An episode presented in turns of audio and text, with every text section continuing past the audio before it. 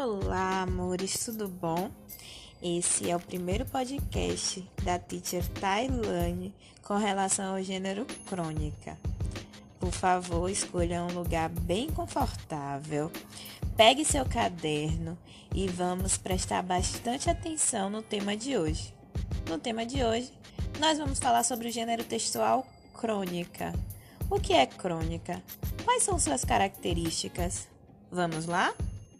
Bem, a crônica é um gênero textual curto, escrito em prosa e geralmente produzido para meios de comunicação, por exemplo, jornais, revistas e etc.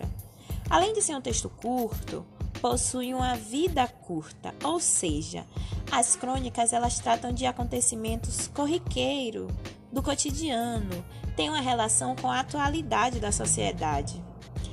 Ela, a crônica, é derivada do latim. A palavra crônica refere-se a um registro de eventos marcado pelo tempo, cronológico, do grego cronos, que significa tempo.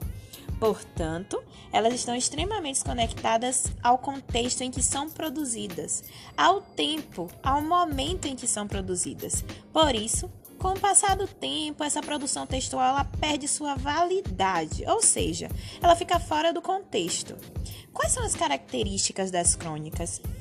Geralmente, as crônicas são narrativas curtas, uso de linguagem simples ou coloquial, não precisam uma linguagem tão rebuscada, adicionalizada. Existem a presença de poucos personagens, se houver personagens. O espaço é reduzido, os temas são sempre relacionados a acontecimentos do cotidiano e as crônicas elas invadem os jornais, os telejornais e todas as nossas vivências de informação para trazer de diversas maneiras a informação ou o acontecimento do cotidiano. Existem vários tipos de crônica.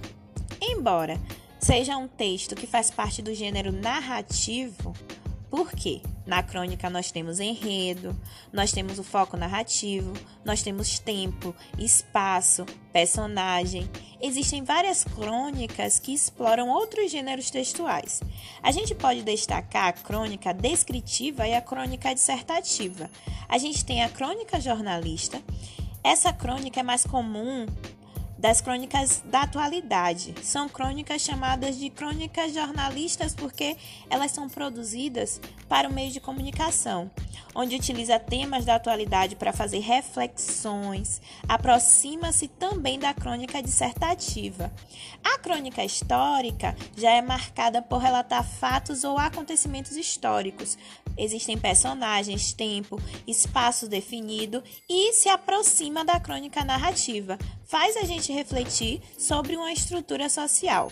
A crônica humorística é muito interessante porque ela apela para o humor como forma de entreter o público, mas ao mesmo tempo utiliza da ironia e do humor como ferramenta essencial para criticar algum aspecto da sociedade, política, cultura, economia, seja lá o que esteja acontecendo, mas de forma humorística, trazendo um pouco de leveza ou de ironia para as informações. E isso a gente percebe bastante nos ambientes políticos.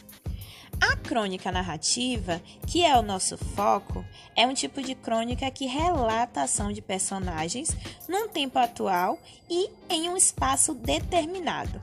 A linguagem da crônica, é, como eu já disse, é simples, é direta, é muitas vezes relacionada ao dia a dia, à convivência diária. Utiliza do humor para entreter os leitores e, além disso, podem apresentar um discurso direto, onde há produção de falas de personagens. As crônicas narrativas envolvem os mais diversos tipos de narradores, foco narrativo, e, portanto, podem ser narradas em primeira ou terceira pessoa. Além da crônica narrativa, ela pode ser várias outras, como eu já citei anteriormente. Entretanto, a gente pode encontrar uma crônica que seja tanto narrativa quanto descritiva ao mesmo tempo. Vale lembrar e relembrar que a crônica é um texto curto, é em prosa e a principal característica é relatar acontecimentos cotidianos. E como nós podemos fazer uma crônica narrativa?